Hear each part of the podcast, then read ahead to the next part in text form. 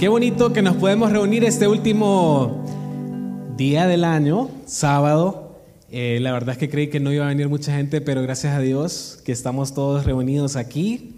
Estoy seguro que a este punto ya han meditado en su 2022, que ya tienen escritas sus resoluciones de fin de año.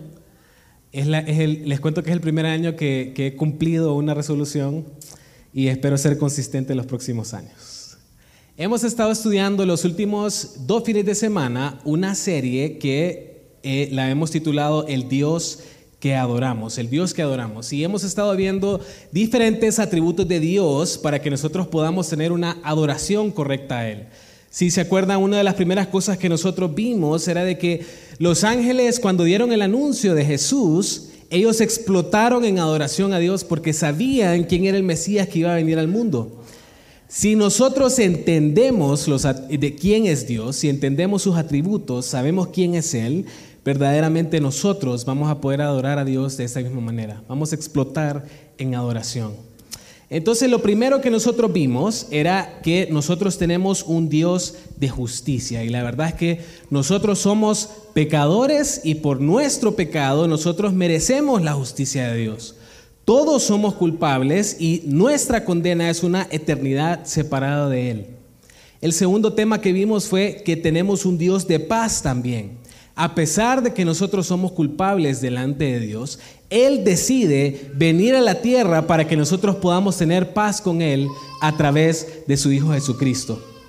Y la semana pasada, a través de nuestro hermano Gerson, nosotros vimos que también, aparte de eso, tenemos un Dios de libertad. Esa salvación que Dios nos ha dado nos da la libertad del pecado y esa libertad del pecado también nos da la libertad de poder servirle a Él con todo nuestro ser.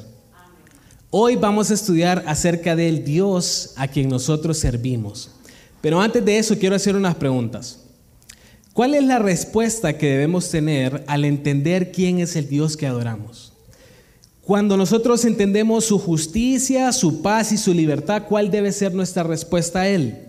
¿Cuál debe ser nuestra actitud? ¿Cómo debe cambiar nuestra vida?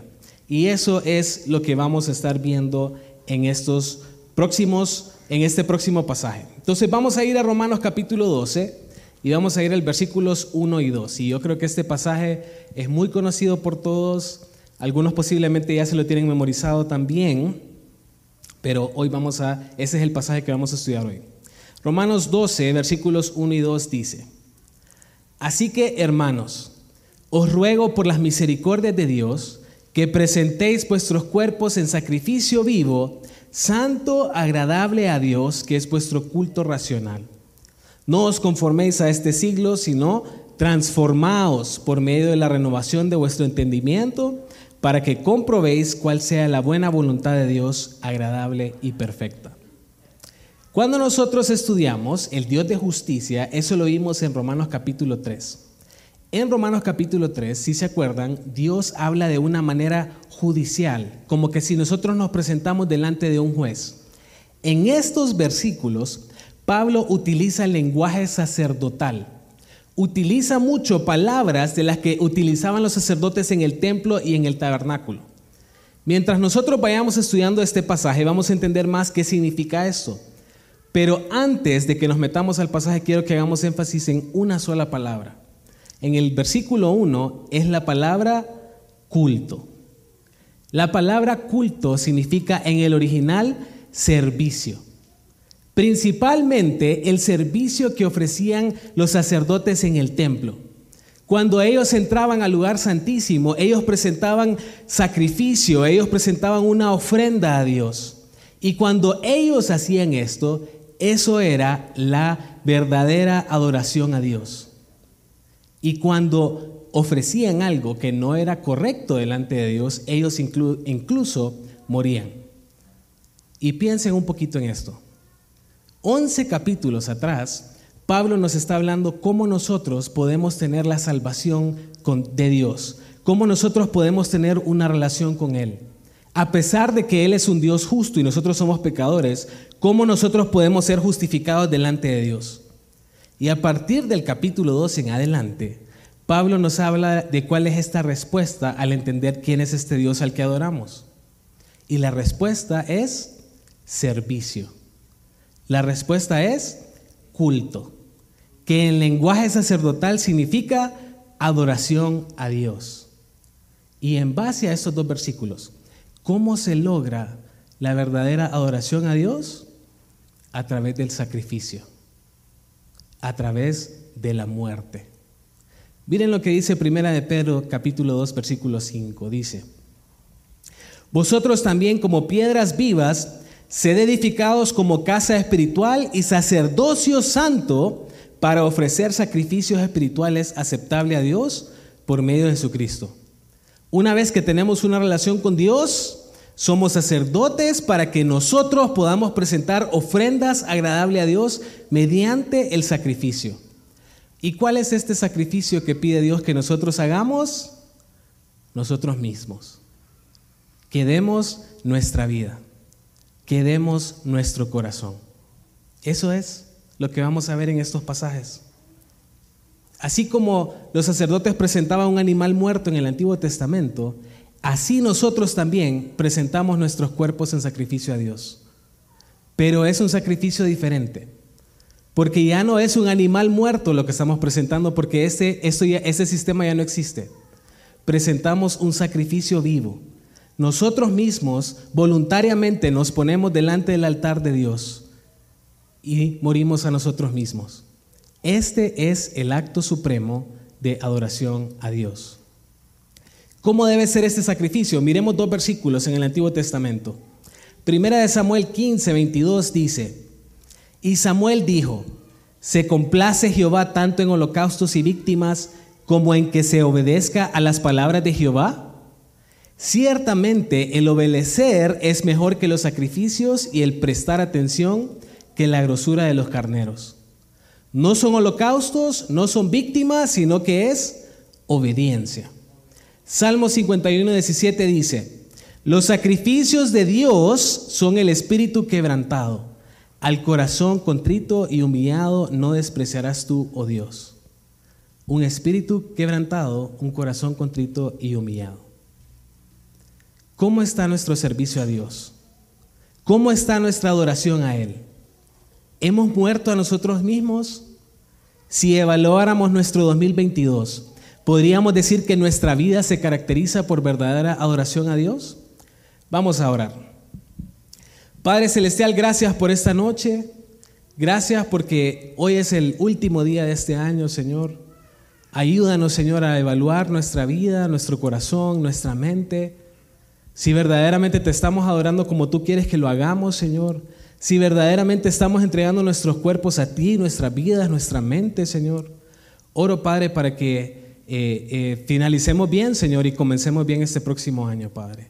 Que ese nuevo año sea para ti, Señor, en el nombre de Jesús. Amén.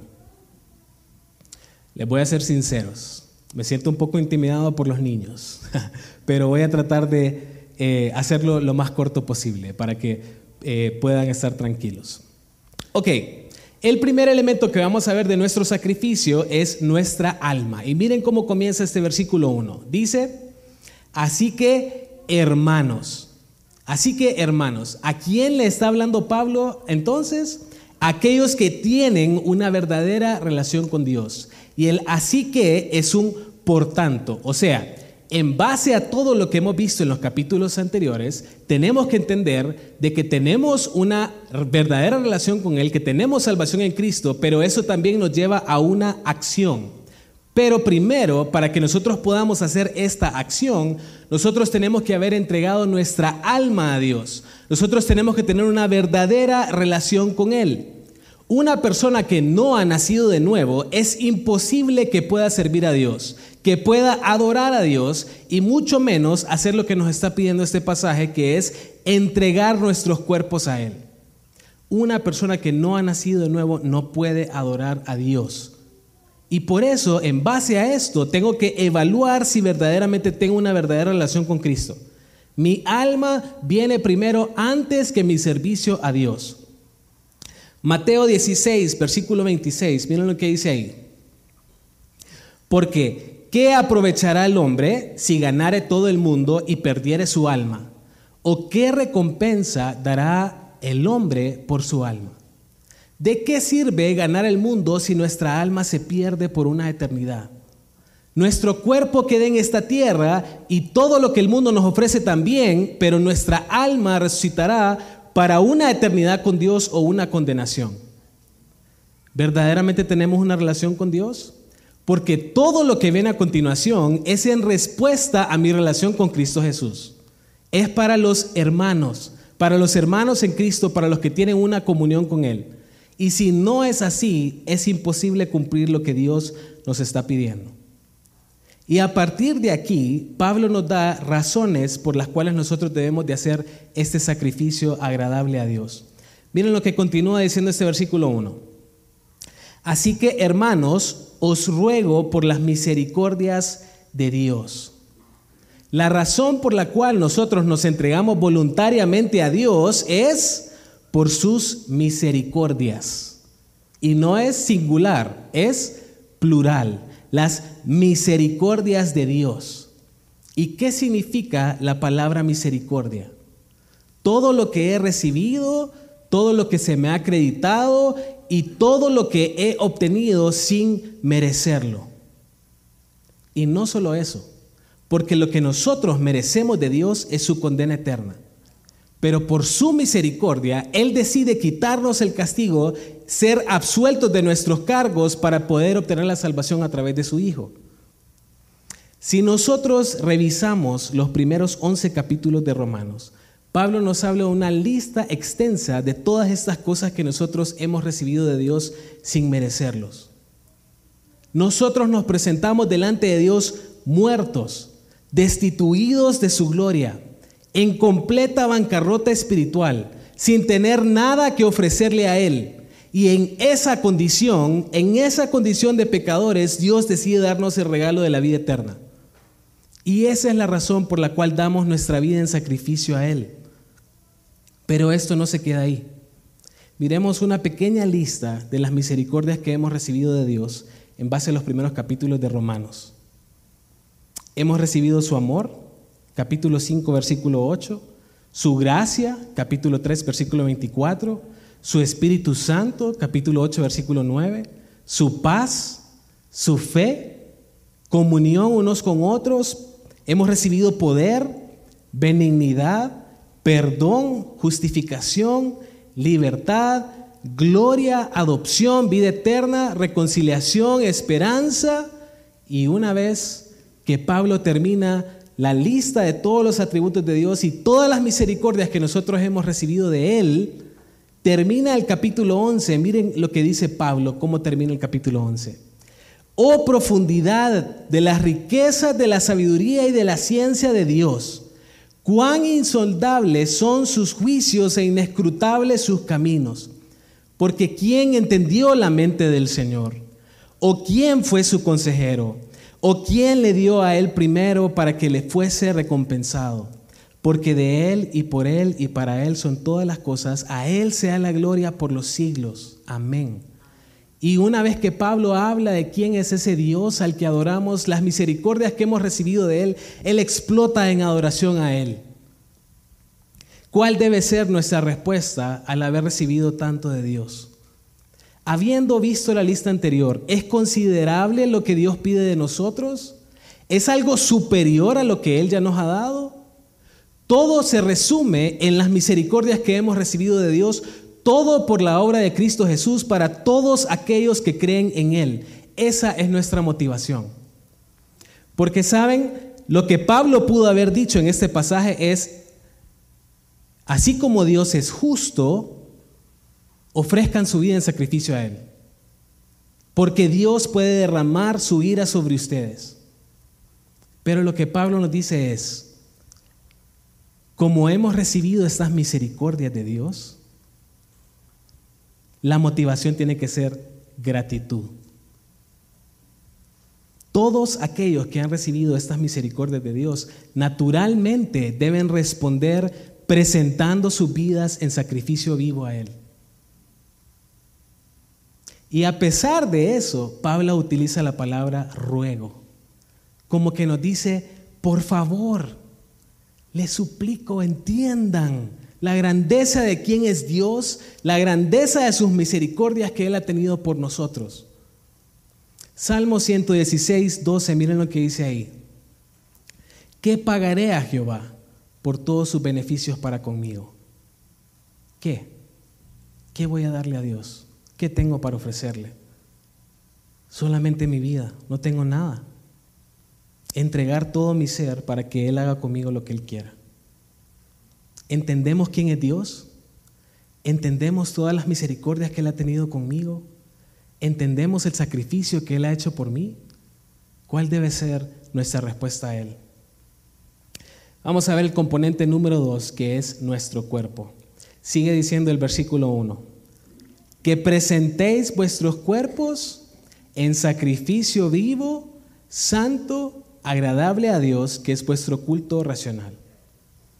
Una vez que entiendo lo que Dios me ha dado, que ya le hemos entregado nuestra alma a Él, que tenemos una relación con Él, ahora Él nos dice que debemos presentar en el altar nuestros propios cuerpos. La palabra presentar es una palabra también, un término sacerdotal. Implica rendición total, ceder, ofrecer algo por completo hasta que ya no quede nada. Como cuando el sacerdote presentaba el animal y se tenía que consumir todo. De esa manera también nosotros ponemos sobre el altar nuestro cuerpo completo para que sea sacrificado delante de Dios. Ahora, ¿esto es fácil? No, porque nuestros cuerpos también representan nuestra humanidad, nuestro pecado, nuestras debilidades, nuestros deseos, nuestros anhelos que generalmente están enfocados en este mundo. ¿Y cómo, debo presentar mi cuerpo entonces? Romanos 6, 12 y 13, miren lo que dice ahí. No reine pues el pecado en vuestro cuerpo mortal, de modo que lo obedezcáis en sus concupiscencias, ni tampoco presentéis vuestros miembros al pecado como instrumentos de iniquidad, sino presentaos vosotros mismos a Dios como vivos entre los muertos y vuestros miembros a Dios como instrumentos de justicia. ¿Cómo es que tenemos que presentar nuestros cuerpos? No presentándolos al pecado, no utilizando nuestros miembros para la iniquidad, sino en obediencia a Dios.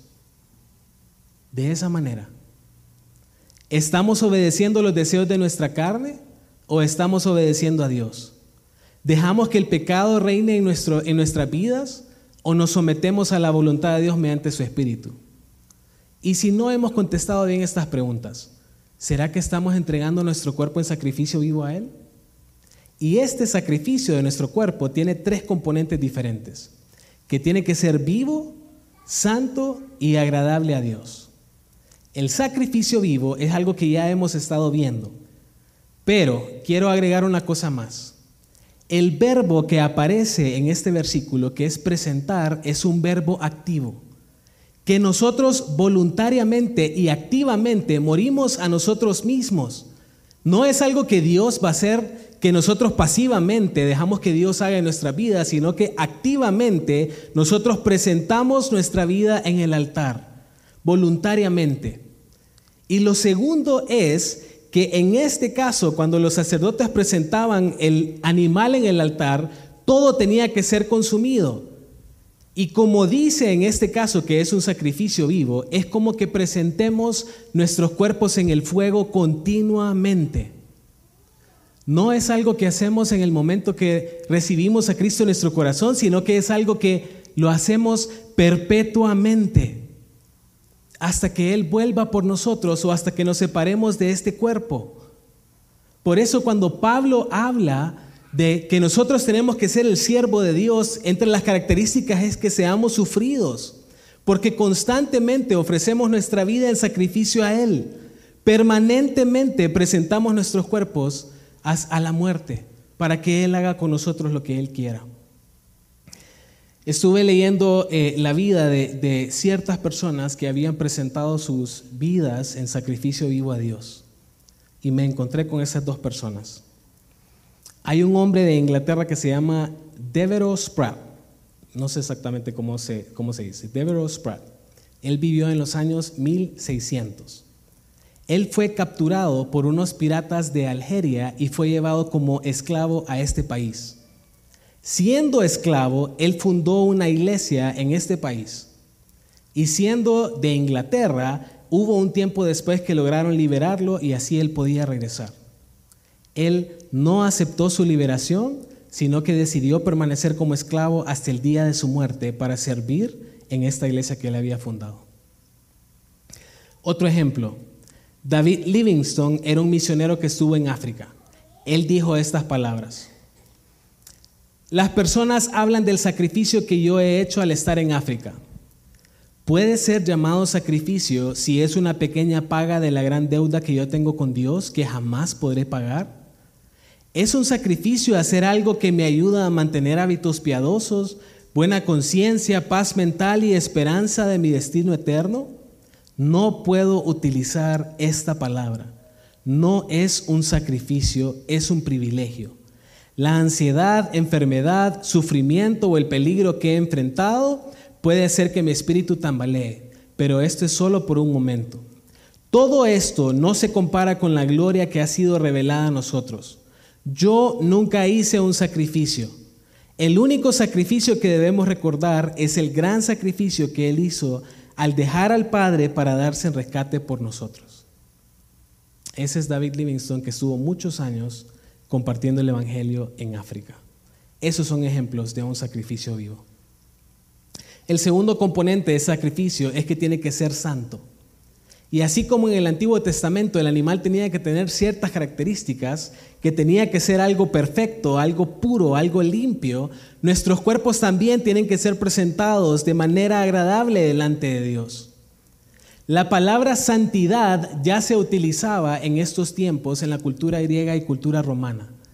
Esta palabra se utilizaba para que también cualquier cosa que se ofrecía a los dioses paganos era algo apartado era la, es la misma connotación que nosotros utilizamos delante de Dios. Pero la diferencia es de que lo santo para los dioses paganos era también para dioses que no eran santos. O sea que Dios también aparta y utiliza la palabra santidad para Él mismo.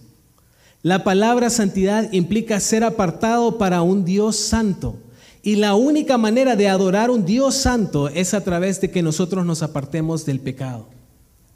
Primera de Corintios 9:27 dice, sino que golpeo mi cuerpo y lo pongo en servidumbre, no sea que habiendo sido heraldo para otros, yo mismo venga a ser eliminado. Pablo decía, golpeo mi cuerpo, lo someto, lo pongo en servidumbre, practico el dominio propio con el propósito de presentar mi cuerpo de una manera que le pueda agradar a Dios, que sea santo y que le agrade a Él. ¿Qué le estamos ofreciendo a Dios? Cuando le entregamos nuestro cuerpo a Él, ¿qué es lo que le ofrecemos? ¿Un cuerpo santo, sin mancha, apartado para Él? Porque este es el único tipo de ofrenda que se agrada a Dios. Y el tercer componente dice que esta ofrenda y este sacrificio tiene que ser agradable a Dios. Algo satisfactorio, algo grato, algo placentero. En el Antiguo Testamento los hijos de, Aarón presentaron un incienso hacia Dios, que la verdad era un fuego extraño, que este fuego los consumió a ellos. Este no fue un sacrificio agradable a Dios. ¿Y cuál es el sacrificio que a Dios sí le agrada? Efesios capítulo 5, versículo 2 dice, y andad en amor, como también Cristo nos amó y se entregó a sí mismo por nosotros ofrenda y sacrificio a Dios en olor fragante. ¿Cuál es el sacrificio que, que es agradable a Dios, que es grato a Él? Amen como Cristo nos amó. Entréguense como Cristo se entregó y esto será olor fragante delante de Dios. Y termina el versículo, eh, en, el, versículo 1, el capítulo 12, diciendo que es vuestro culto racional. Y esto amarra toda la serie que nosotros hemos estado viendo en Navidad. Otra vez, Pablo está presentando la palabra culto y esta palabra aparece en otro pasaje de la Biblia. Hebreos 9:6 dice, y así dispuestas estas cosas, En la primera parte del tabernáculo entran los sacerdotes continuamente para cumplir los oficios del culto. La misma palabra culto es utilizada en Romanos 12 y en Hebreos 9. Es el mismo. Está hablando del servicio sacerdotal, que en otras versiones lo traducen como servicio espiritual en adoración a Dios. Servir y adorar a Dios requiere sacrificio, requiere muerte. Y después utiliza la palabra racional, que de aquí viene la palabra lógica. Lo lógico después de entender las misericordias de Dios, lo inteligente y sabio es venir a adorar a nuestro Padre Celestial ofreciendo nuestro cuerpo de manera que le agrade a Él. ¿Cuál es la ofrenda que trae adoración a Dios? ¿Qué le estamos trayendo a Él? ¿Es algo puro y sin mancha? ¿Es algo santo apartado para Él? ¿Cómo está nuestra adoración a Dios? Tercer componente es nuestra mente. Miren lo que dice el versículo 2. No os conforméis a este siglo, sino transformaos por medio de la renovación de vuestro entendimiento. No solo es nuestro cuerpo algo externo, sino también algo interno, algo con nuestra mente y nuestras emociones. Y Pablo comienza diciendo, no os conforméis. Literal, esto significa paren, pongan un alto a este mundo. Pongan un alto a estos tiempos y a la cultura. No caigan bajo el sistema de Satanás. No den espacio en sus mentes a lo que este mundo ofrece. Y el contraste es que nosotros seamos transformados por medio de la renovación de vuestro entendimiento. La palabra transformados viene de la palabra metamorfosis, o sea, una transformación completa, un giro de 180 grados. Antes pensábamos como el mundo pensaba y ahora nuestra mente es renovada y transformada para que pensemos como Dios piensa. ¿Y cómo se logra una transformación total de nuestra mente? Renovándola. Esa es la única manera como nosotros vamos a presentar nuestros cuerpos en sacrificio a Dios. Cómo nosotros vamos a practicar el dominio propio. Cómo nosotros ya no vamos a buscar el pecado, sino que vamos a buscar actuar en base a lo que dice la palabra de Dios. Miren cómo le explica Pablo en Efesios 4, 22 al 24. Dice, en cuanto a la pasada manera de vivir, despojaos del viejo hombre que está viciado conforme a los deseos engañosos y renovaos en el espíritu de vuestra mente y vestíos del nuevo hombre creado según Dios en la justicia y santidad de la verdad. Miren, esta es la mejor manera como yo creo que Pablo lo está ilustrando en este pasaje. Y Pablo nos enseña que hay algo de lo que nosotros nos debemos despojar y algo que nosotros tenemos que vestir. Y a partir del versículo 25, Pablo da una lista de qué son esas cosas de que me tengo que despojar y las cosas que yo tengo que vestirme. Por ejemplo, en el versículo 25 dice que debo despojarme de la mentira para ahora poder vestirnos de la verdad. Versículo 28 nos dice que tenemos que despojarnos del hurto para ahora dar con generosidad. Versículo 29 dice que dejemos de hablar con palabras corrompidas, sino ahora utilizar palabras que edifican a los demás. Y así podíamos dar otros ejemplos de cosas que debemos despojarnos y cosas a las que debemos vestirnos. Pero aquí viene la pregunta. ¿Por qué será que muchas veces conocemos la palabra de Dios, sabemos qué es lo que debemos hacer, sabemos los mandatos que debemos cumplir y aún así recurrimos al pecado? ¿Por qué será que nosotros dejamos que el pecado nos seduzca y que nosotros caigamos en él? Si ya no somos esclavos del pecado, si ya somos libres para andar en obediencia a Dios, ¿por qué aún así pecamos? ¿Cómo podemos dejar de hacer las cosas que nos apartan del Señor? Y la respuesta está en el versículo 23 del pasaje de Efesios que acabamos de ver. Renovando el espíritu de nuestra mente cambiando nuestra mente, cambiando el chip. La única manera como vamos a poder despojarnos y vestirnos de dejar de hacer las cosas que no agradan a Dios y de hacer las cosas que le agradan a Él es teniendo una mente transformada mediante la palabra de Dios. Quiero que piensen un poquito en esto. Se hizo un estudio de jóvenes que están en la edad del colegio. Se dice que estos jóvenes aproximadamente utilizan nueve horas delante de una pantalla. Nueve horas. Si ustedes tienen celulares, ahora eh, hay aplicaciones donde le dicen cuánto tiempo utiliza viendo su celular. Agréguele a eso el tiempo que pasa en la computadora más el tiempo que utilizamos viendo la televisión. Sumando todas esas horas que estamos delante de una pantalla, ¿cuánto tiempo nos estamos alimentando de este mundo? Porque no creo que la aplicación que tengamos abierta es la Biblia. Si nosotros nos alimentamos todo este tiempo de las cosas del mundo, ¿cómo vamos a actuar? Conforme a este siglo, conforme a los principios del mundo. Un ejemplo, acabamos de pasar el tiempo del mundial. ¿Y de qué hablábamos todo el tiempo? De Messi. Entonces, si nosotros utilizáramos nuestro tiempo en leer la palabra de Dios, en conocer la voluntad de Dios, hablaríamos la palabra de Dios y aplicaríamos eh, la palabra en todos los ámbitos de nuestra vida. Colosenses 3:16 dice, la palabra de Cristo more en abundancia en vosotros, enseñándoos y exhortándoos unos a otros en toda sabiduría, cantando con gracia en vuestros corazones al Señor, con salmos e himnos y cánticos espirituales la mente renovada es aquella que está saturada y siendo controlada por la palabra de Dios. ¿Cuánto tiempo estudian la palabra de Dios? ¿Cómo obedecen a la palabra de Dios? ¿Hemos dejado de poner nuestra mirada en este mundo? ¿Hemos puesto nuestra mirada en Dios? ¿Cómo estamos viviendo en este mundo y qué refleja esto de nuestra mente?